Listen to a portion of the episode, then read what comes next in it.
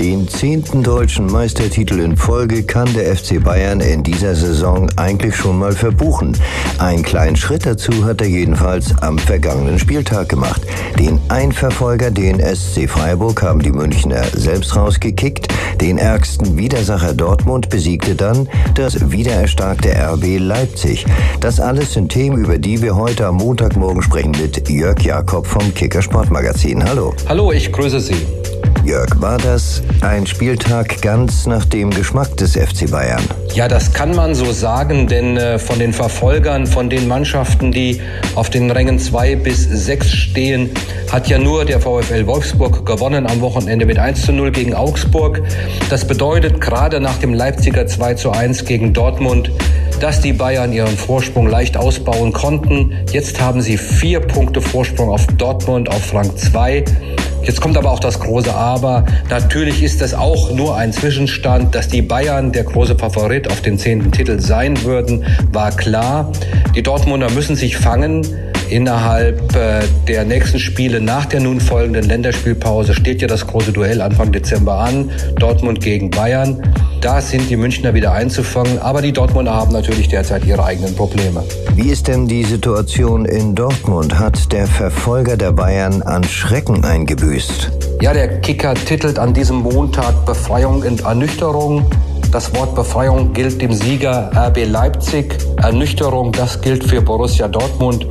2 zu 1 endete das Spitzenspiel für die Leipziger. Und wenn man die Kickernoten sieht, die Durchschnittsnoten 2,6 für Leipzig, 4,1 für Dortmund, dann weiß man, dass die Dortmunder nicht an das herangereicht haben, was sie sich selbst vornehmen in dieser Saison. Sie haben derzeit einen Substanzverlust. Es fehlen Spieler. Es fehlt nicht nur der überragende Haaland.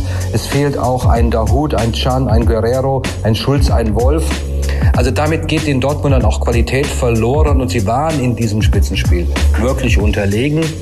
Eine verdiente Niederlage, aber nochmal vier Punkte Rückstand auf den FC Bayern. Da ist noch nicht aller Tage Abend, wenngleich dieses Wochenende ja eins zum Lachen war für die Bayern. Auf der anderen Seite war das jetzt ein Befreiungsschlag für RB Leipzig, auch für Trainer Jesse Marsch. Ja, ich würde sogar sagen, das war eine Befreiung und ein Durchbruch. Eine Befreiung für diesen Trainer, der ja aus Salzburg gekommen ist, die Spielweise leicht verändern will im Vergleich zu Vorgänger Julian Nagelsmann. Die Leipziger haben gute Spiele gezeigt in dieser Saison, waren allerdings nicht so erfolgreich vom Ergebnis her, wie man sich das gewünscht hat.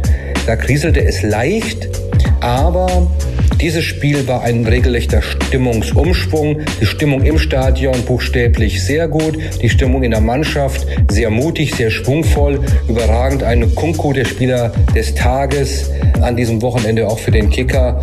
Ja, nachdem die Leipziger in dieser Saison mehrmals nah dran waren, einen Gegner der Güteklasse 1a zu schlagen, waren die Dortmunder diesmal das erste in Anführungszeichen Opfer des Leipziger Angriffsschwungs.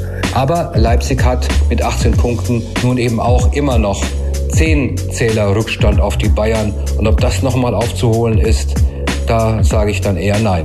Soweit der Chefredakteur des Kicker Sportmagazins Jörg Jakob. Vielen Dank. Ja, danke. Auf Wiederhören.